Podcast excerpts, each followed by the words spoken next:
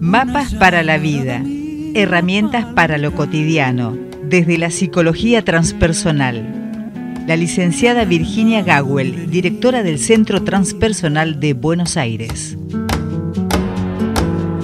Recibimos a la licenciada en psicología, Virginia Gawel, para charlar con ella temas que siempre nos inquietan de manera generalizada y puntualmente eh, a cada una de las personas. Eh, Virginia, buen día, ¿cómo estás? Buen día, Rosita. Muy contenta de estar aquí otra vez. Y con un tema que por supuesto me súper interesa. Me alegro mucho, Virginia. Te, te comento como novedad que en el estudio, eh, en lugar de Zoe, está Soledad. Pero bienvenida, Soledad. También eso me da alegría, porque sabía que iba a estar y que, bueno, ha de ser una experiencia muy valiosa para el equipo y en, el que me siento incluida, y para Soledad y para nuestros escuchantes queridos. Gracias, Virginia. Un beso grande. Qué lindo, bienvenida. Gracias, gracias. Y está Andreita, por supuesto. Y Andreita, sí, ya la saludé, claro. Así que aquí estamos, equipo pleno, para una pregunta de Lourdes, además que está siempre allí en Ámsterdam, acá a la vuelta, pero eh, bueno, se hace su viajecito hasta, hasta acá y está en, vivo siempre. Sí, sí, efectivamente. Virginia, somos todo oídos.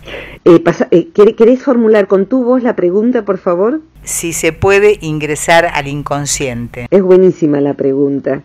Em, y la verdad es que me encantaría, ojalá eh, alguien se lo preguntara cuando diseña eh, los programas de em, enseñanza en las universidades que tienen facultad de psicología. Porque la pregunta es, eh, primera es esa, ¿se puede ingresar al inconsciente? Cualquiera me va a decir, pero Virginia, ¿esto es básico? Sí, claro, como no ni se lo preguntan, si ya se sabe que sí. Yo preferiría que se lo vuelvan a preguntar porque la pregunta siguiente es como si, me dijera, ¿se puede llegar a la Basílica de Luján? Sí, se puede. La siguiente pregunta es, ¿por dónde y cómo? ¿No es cierto?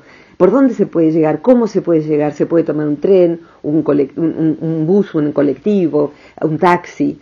Entonces, la pregunta esa es inicial para que se replantearan todas las currículas de las universidades, cosa que si esto está siendo escuchado dentro de 10 años, espero que la respuesta sea, puh, eso ya se hizo hace como 9, eh, porque la respuesta es sí se puede, para eso Freud dijo que la, la atención flotante del terapeuta y la asociación libre eran los métodos preferentes para llegar al inconsciente y que a través de los sueños solamente y alguna cosita más. La respuesta que yo podría dar, eh, te diría, eh, Lourdes querida, me encanta que hagas esa pregunta. Eh, todos podemos llegar al inconsciente, además todos llegamos pero no nos damos cuenta. Pero hay algo más que sucede. Voy a volver enseguida a lo de las universidades. Todos los días llega algo al inconsciente sin que le demos permiso. O sea que podemos llegar al inconsciente ajeno, por ejemplo, y podríamos hacerlo con el nuestro, a, través de eh, inducciones se llaman en psicología. Lo que yo enseño se llaman técnicas de acceso directo al inconsciente, por ejemplo. O sea que la pregunta y, eh, ese nombre van juntitas. Acceso directo al inconsciente. ¿Qué sería acceso directo?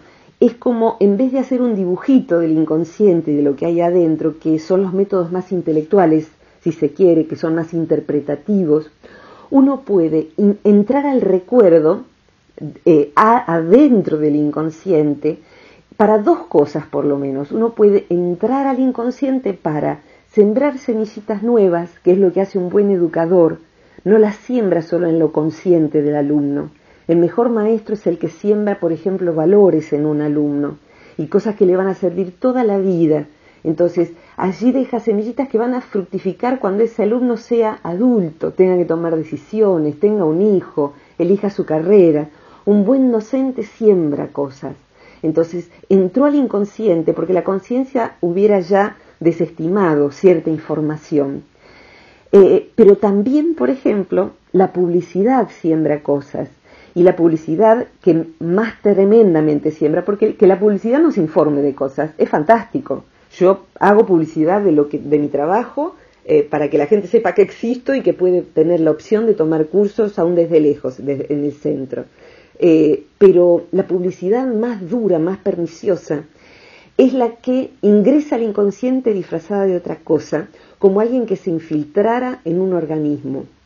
Ayer, justo ayer, hablábamos con Sol, una de nuestras asistentes, y le pedí, y les invito a, eh, ella me preguntó respecto de eh, lo que son las gaseosas en la alimentación, lo que es la gaseosa en la mesa, y lo malísimas que son, todos lo sabemos, y el que no se puede informar, eh, y yo lo que le respondí es que le digo, mira, te voy a buscar de dónde viene eso, porque ella tiene recién 30 años y cuando yo era chiquitita, la gaseosa más popular, hacía una publicidad que yo tengo todavía los jingles en la cabeza, ¿eh? la chispa de la vida, eh, y hablaba del amor de la humanidad, de ir juntos por la vida, de sembrar la paz.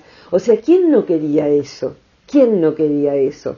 Si estábamos en aquello entonces salíamos de la guerra de Vietnam y entrábamos a otra y aparecía el, hipismo en esa época, años 60, 70. Así que eh, quien quiera, busque por favor antiguas publicidades de tal gaseosa y encontrará lo que tenemos metido en el inconsciente, pero no es una semillita es algo que hace que uno quiera que el hijo de uno tenga eso en la mesa en el día de su cumpleaños y cada día, o por lo menos cada fin de semana. Entonces de adultos nos sentimos mal y tomamos una, porque es, eh, eh, es más, la publicidad de cigarrillos era eh, el equilibrio justo, es la pura verdad. Había un, un cigarrillo cuyo eslogan era la pura verdad. Y uno dice, ¿qué corno tiene que ver un cigarrillo con la pura verdad? No sé, pero la verdad es que me encanta fumarlo. ¿Qué entró? Y no entró el gusto asqueroso que tiene un cigarrillo, entró el eslogan. Entonces se puede ingresar al inconsciente y eh, dentro de lo que yo fui aprendiendo, como siempre me encantó la publicidad, porque me encantó ese fenómeno, cómo algo puede hacer que se coma o se tome algo que es evidentemente no bueno para la salud y lejanísimo al agua, respecto de las bebidas blancas, de, etcétera. La publicidad así muy masiva, que es carísima, está diseñada por psicólogos que han utilizado los mecanismos subliminales, se llama. ¿Qué quiere decir subliminal? Hay un límite que es el foco de la atención. Entonces el foco de la atención es gente cantando, gente sonriendo, de todas las razas, porque somos así, no somos xenófobos, no somos racistas, y todos tomamos la misma gaseosa, qué lindo, es sentir de verdad. Entonces es eso, y yo tomo eso y sonrío así, me vuelvo todo amor. Eh, eso ingresa al inconsciente con un poder tal que eh, me decía eh, ella que cuando ve que los amigos le dan eso a, tomar a sus hijos, se desespera porque no hace falta más que un poquito de información para saber que eso no está bueno. Entonces nos acostumbramos, el paladar lo quiere, pero lo peor es la siembra psicológica. Ahora, ¿Qué pasa si un terapeuta se formara en un ingreso al inconsciente que no fuera interpretativo? O sea, esto te pasa porque, claro, como tu papá te abandonó justo en la etapa fálica, en donde vos, etcétera, y en la fase oral, vos, etcétera, y uno sale con un mundo que habrá querido decir. Por eso cobra caro, ¿cómo sabe la doctora? ¡Fa! y la verdad que, bueno, como dice el chiste, uno sabe lo que tiene, pero ya no le importa. Le sigue pasando, pero ya no le importa. En verdad, eh, hay otra psicología en donde uno, en vez de hacer el mapa de dónde está la moneda perdida, ingresa al inconsciente, dice, ahí está la moneda, tomémosla. Esto significa entonces que el terapeuta, volviendo hacia atrás, Rosita, y, te, voy a pedir ayuda enseguida, puede ingresar al inconsciente capacitándose y tiene que ser, terapeuta significa un psicólogo, un psiquiatra, un counselor, que es una tecnicatura aprobada por el Ministerio de Educación. De ahí para abajo no son terapeutas con todo el cariño y el respeto. Hay que capacitarse porque es muy delicado entrar allí. Es como ser, ingresar al mundo interno de un bebé. Eh, somos bebés en el fondo. Entonces hay que estar altamente capacitado porque podemos crear daño, que se llama iatrogenia, eso sin H igual que el médico puede enfermar prescribiendo mal medicamento, alguien que no está capacitado o está mal capacitado aunque tenga título, puede enfermar en nombre de la salud. Ni que hablar si no tiene ni idea de dónde se está metiendo. Entonces, hay que capacitarse. Yo ese tipo de curso no lo doy sino a gente que tenga formación de grado, se dice, es un posgrado. ¿Y qué se hace? Eh, para responder redondeadamente y que me ayude Rosita, se puede ingresar para dos cosas al inconsciente. Se puede ingresar para poner y para sacar.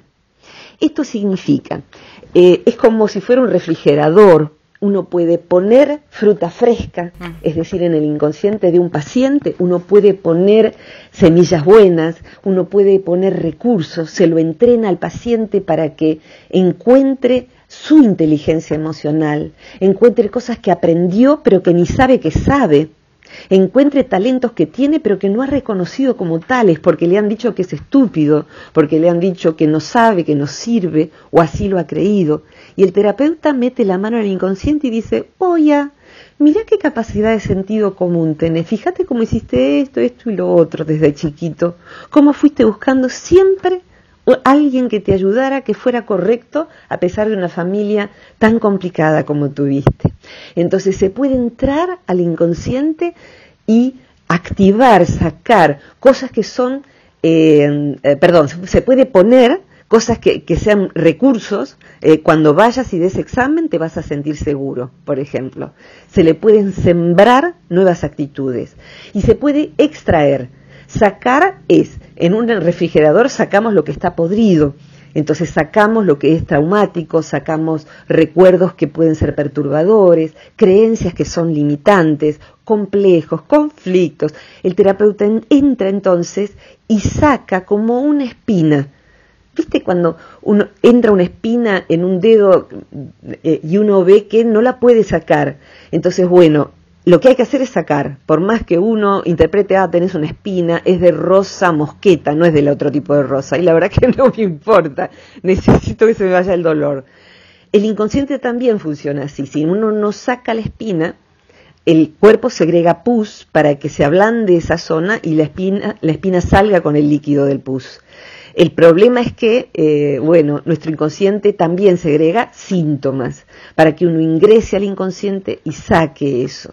Entonces podemos sacar del inconsciente, ingresar al inconsciente para extraer aquello que dolía, molestaba y ayudar entonces a que cierren duelos, por ejemplo, y la persona se puede ir volviendo, se puede ir familiarizando con su inconsciente, inclusive para entrar por sí misma para entrar por sí misma. O sea que puede entrar el terapeuta especializado como un cirujano delicado, con mucho amor y mucha, mucho conocimiento del bisturí, porque corta, y, enseñarle al, al paciente a ingresar a su propio inconsciente, por ejemplo, para eh, trabajar para dar un examen sin sentirse ansioso ni temeroso para poder ir al dentista sin asustarse, tomar un avión sin aterrorizarse eh, o sentirse tranquilo y cómodo en una próxima cita amorosa, para traer un, ejemplo bonito. Entonces, se puede y hasta diría que se debe porque es nuestra identidad más profunda, de modo que familiarizarnos con eso es muy saludable, diría que es el camino de la salud. Eh, yo suelo decir, eh, con esto redondeo, Rumi, mi preferido, poeta preferido, que es del 1200, un poeta persa, eh, él eh, alguna vez lo he citado este, estos versos en, nuestras columnas. Eh, te visitas a ti mismo con regularidad. Esto significa aprender a entrar al inconsciente porque ahí está el sí mismo. La naturaleza mía más profunda es el núcleo del inconsciente, dice la psicología transpersonal, dicen Jung y otros eh, post-freudianos que investigaron mucho más. Ya de Freud han pasado 100 años, entonces repetir todo como si todo fuera igual que hace 100 años, atrasa ya no el reloj, sino el calendario. Así que, bueno, hay muchas escuelas que se han capacitado en ver qué sigue. Lo que la transpersonal agrega es que en el núcleo del inconsciente está el núcleo de nuestra espiritualidad también. Y eso tiene una fuerza curativa, eh, entusiasmante por la vida, muy profunda, muy profunda, Rosita. ¿Me ayudas? Sí, en este caso voy a hacer el reflejo de, uno de los escuchantes eh, y pregunta eh, si fuera, esta es una pregunta de un escuchante. A ver. Si fuera posible ingresar al inconsciente, ¿cómo eh, logramos saber que esa comunicación ha sido efectiva. Bien. ¿Querés que la dejemos para después de la tanda? Sí, y... tiene una apreciación. Eh, cuando, escucho hablar del inconsciente, pienso que uno no está consciente del mismo, dice. Claro, claro, correcto, correcto. Ahí serían como dos preguntas que me las anoto porque son muy profundas y muy ricas. Gracias, gracias a quien las aportó. Bien. Me quedo aquí. Dale. Retomamos contacto con Virginia Gauer, licenciada en psicología, hablando hoy sobre el inconsciente, cómo uno ingresa al inconsciente desde, desde la vereda de enfrente, ¿no es cierto? Y desde el propio. Perfectamente, de eso se trata y esta, mm, estas dos preguntas que, que procuraría integrar, eh, quiero decir que hay muchas maneras de ingresar eh, directamente al inconsciente, o sea que han trabajado muchos autores, pero los especialistas más eximios son de Oriente. O sea, tenemos que saber que antes de Freud, en Oriente existieron entre 2.500 a 5.000 años de psicología, que se han especializado justamente en ingresar al inconsciente a través de diferentes procedimientos, eh, del orden de lo meditativo y del orden de la autoobservación en la vida cotidiana. Entonces, lo que uno hace es trabajar a su inconsciente, eh, de hecho, por ejemplo, en la psicología del budismo zen, más allá de lo religioso, laicamente, se habla, por ejemplo, del inconsciente entrenado. O sea, hay un, podemos decir que hay una capacidad en que la persona puede ingresar a su inconsciente y entrenarse para eh, lograr determinada, por ejemplo, lograr serenidad. Por ejemplo, alguien que hace artes marciales, ¿eh? arte aikido, por ejemplo, se entrena para en el ánimo estar sereno se entrena para poner un límite fuerte. uno entrena al inconsciente. Eh, de hecho, hoy en día hay terapeutas que trabajan con equipos de los más caros del mundo. Se trabaja eh, justamente ingresando al inconsciente para, para que se sienta en el momento del juego con asertividad, con posibilidad de ganar, con e, espíritu de equipo, etcétera. O sea que hay psicólogos trabajando en psicología del deporte, suma y sigue. Entonces, sí existe un inconsciente, el mapa es mucho más vasto, más grande, más amplio que el que plantea el psicoanálisis, que es muy valioso, pero es nada más que un barrio, si querés, de una ciudad inmensa. Entonces hay que ampliar el mapa y si ampliamos el mapa necesitamos otros medios de transporte eh, para poder recorrerlo, ingresar a donde hay que ingresar. Y como, como bien está formulada la pregunta, eh, lo inconsciente justamente es inconsciente porque no está en la conciencia.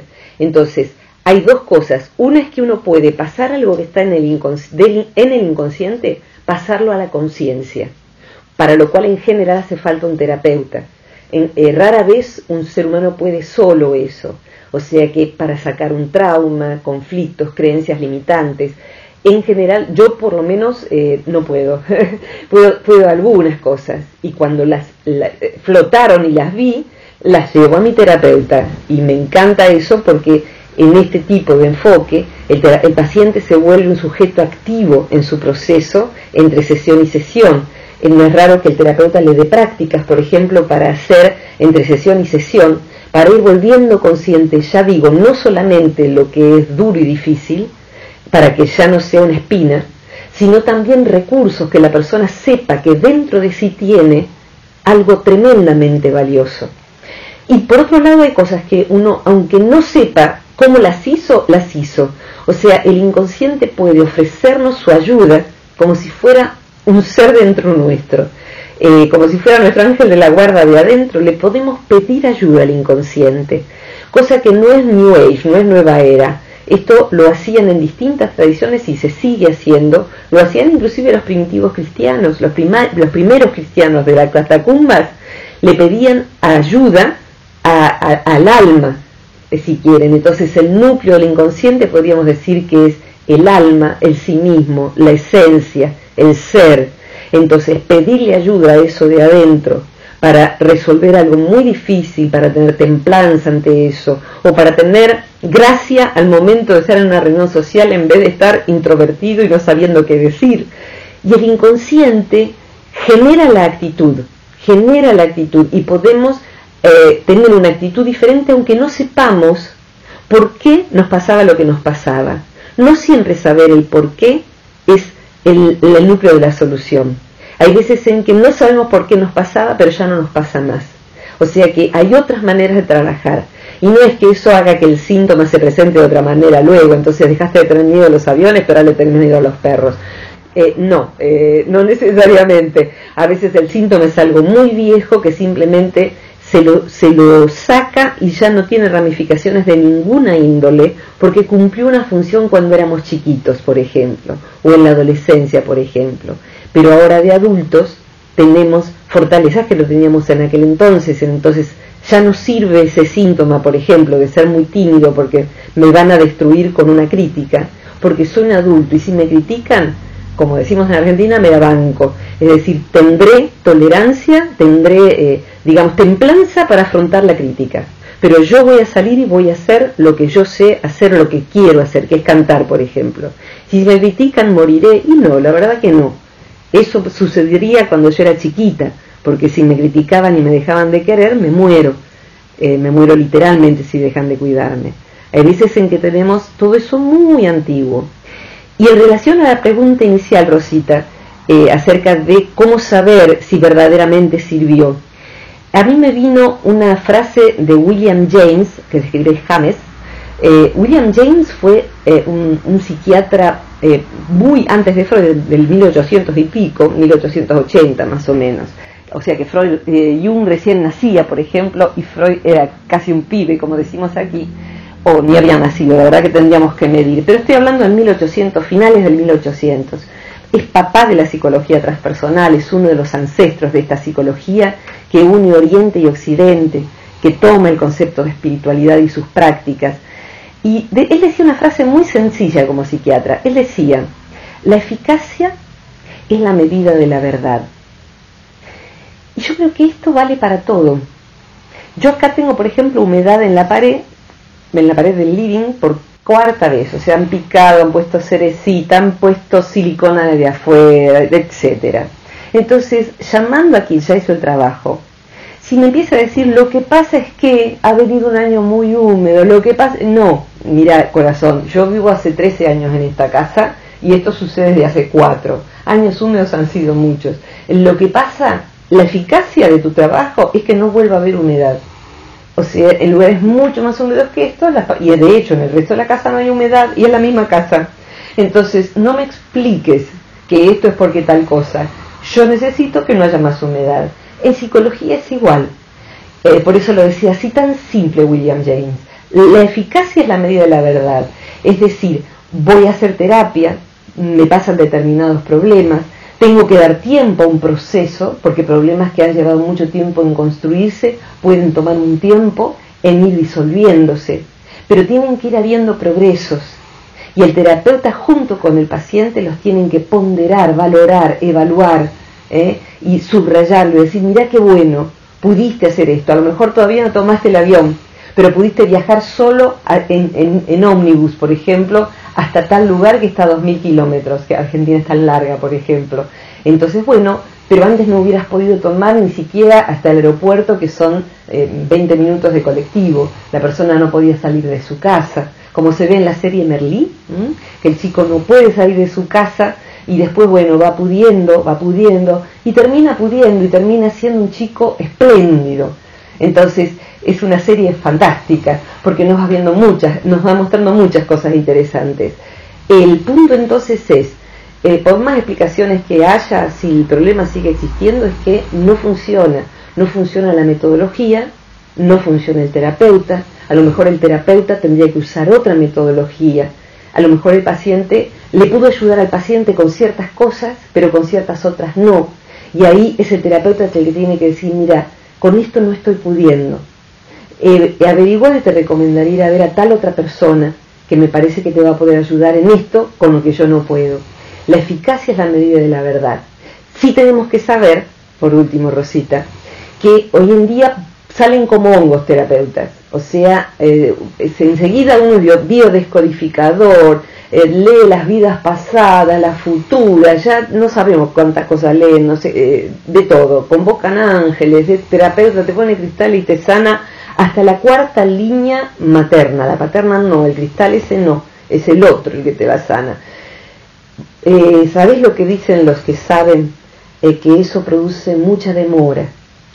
Y por ejemplo, una amiga muy querida que trabaja con pacientes terminales, eh, les cuentan cuántas cosas hicieron perdiendo tiempo en vez de ir a un, a un alguien capacitado de verdad en algo. Si es medicina alternativa, pues tiene que ser médico. y, si, si, es terapia, terapia alternativa, pues tiene que ser un psicólogo especializado en algo que por ahí es atípico. Eh, pero no perder tiempo, en no quedarse en pensamiento mágico, eh, en que me pongo esto, me pongo la cosita colgando no sé dónde y con eso ya pierdo el miedo. Eh, con todo respeto de que cada uno busque ganarse la vida como puede, pero en general lo que necesitamos es alguien que sepa y que tenga una capacitación de posgrado en algo por ahí distinto de lo que le enseñó la facultad pero hace falta la formación de grado, salvo un caso en un millón. Mi mamá, a mi mamá le salvó la vida un curandero cuando yo tenía 5 años, o sea, hace 52 años, pero fue uno en un millón. Y a mí fui a un millón para mi fibromialgia y si salí de eso no fue por un curandero. Eh, me han sacado la plata y han querido abusar de mi persona inclusive. Así que guarda, cuida y esto, Rosita, hablando como siempre a tambor batiente. Eh, vos sabés que me quedé con una pregunta, pero pienso que pienso que daría para, para una próxima columna, mm, Virginia. Si el fracaso y el éxito tienen que ver con el inconsciente. ¿Querés que diga alguito? Dale, si querés. Eh, en el alguito diría que el, el, el fracaso personal eh, y el éxito sí tiene que ver con el inconsciente. Te diría que casi todo tiene que ver con el inconsciente. Eh, ¿Viste la famosa imagen del iceberg? Que tiene muchísimos metros, kilómetros a veces un iceberg por abajo y uno ve una, más que un pedacito. Esa es como la metáfora del inconsciente. O sea, casi todo lo que hacemos nace del inconsciente. Casi todo lo que hacemos. Eh, o sea que uno no sabe por qué hizo eso y le pone una explicación le pone explicación, pero casi toda la conducta, y sí me gustaría tomar esto para una, porque se me ocurren muchísimas cosas al respecto. Eh, por eso hay que sembrar buena semilla, eh, para que de ahí, como va a lo que hay en mi inconsciente va a fructificar. Si lo lleno de basura, va a fructificar. Diría algo, mira, me voy a colgar de algo porque eh, me viene, no sé, lo tengo dando vueltas hace rato. En este momento, por ejemplo, lo que uno eh, siembra en el inconsciente de la persona. Yo voy, por ejemplo, hasta Buenos Aires escuchando charlas TED, eh, TED, T-E-D-X. Las charlas TED que están en todos los idiomas son una buena cosa para escuchar en algún momento, videos para ver en algún momento. Si yo miro una charla sobre esa, que son sobre todos los temas posibles, al cabo de un año vi 300 charlas, ponele, voy a haber aprendido un montón de cosas. Y eso lo sembré en mi inconsciente. Y en mi inconsciente va a ser un recurso hasta para el momento menos pensado. Y no voy a recordar que lo aprendí, pero me dediqué a leer cosas valiosas, a mirar cosas valiosas, a escuchar cosas valiosas. Y yo veo, me la agarro con esto porque la verdad es que me, tengo como una indignación puntual y por ahí tenía que ver con, que estamos cerca del 8 de marzo. Eh, la cantidad de, disculpen, varones que se mandan videitos pornográficos todo el tiempo perdón, todo el tiempo mirando culos y tetas, gente grande. Entonces, la verdad es como eh, verdaderamente uno está enganchado al campo colectivo en el cual uno participe. Si uno participa de un campo colectivo de gente que busca conocimiento, pues va a tener conocimiento, se dice hoy, inclusive de ese campo colectivo, porque vamos es como sintonizar esta radio, Rosita. Uno se clava en el dial y sintoniza esa radio. FM nuestra. Y si se, se clava en el dial de, Radio Colonia y escucha las noticias ah, un poco amarillistas, que de cuánto sangró el muerto, eh, bueno, va a estar enganchado con un montón de humanos que escuchan eso.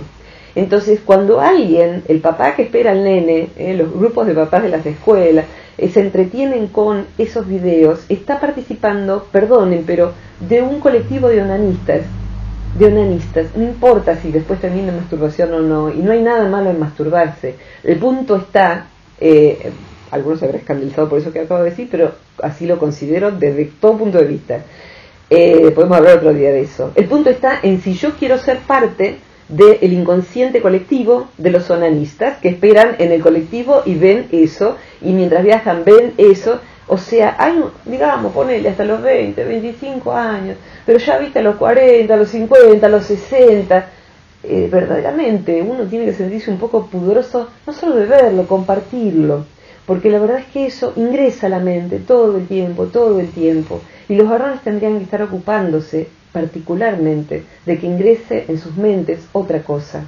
Y mi, corazón a todos los varones, que son miles, eh, que conozco y que no conozco, que están ocupándose de cultivar otras semillas. Esas ya, ya huelen a podrido.